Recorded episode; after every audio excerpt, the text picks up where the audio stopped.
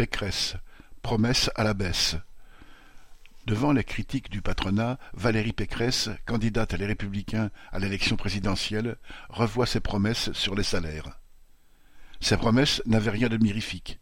Pécresse proposait une hausse de 10% des salaires nets du privé jusqu'à 2,2 SMIC pendant le prochain quinquennat, sans évoquer les prix qui auraient le temps de courir loin devant.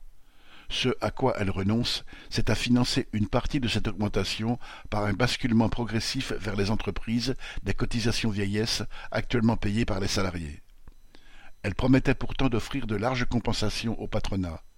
L'État devait payer les deux tiers de cette cotisation à sa place, et les patrons auraient pu imposer une augmentation du temps de travail comme condition à l'augmentation des salaires.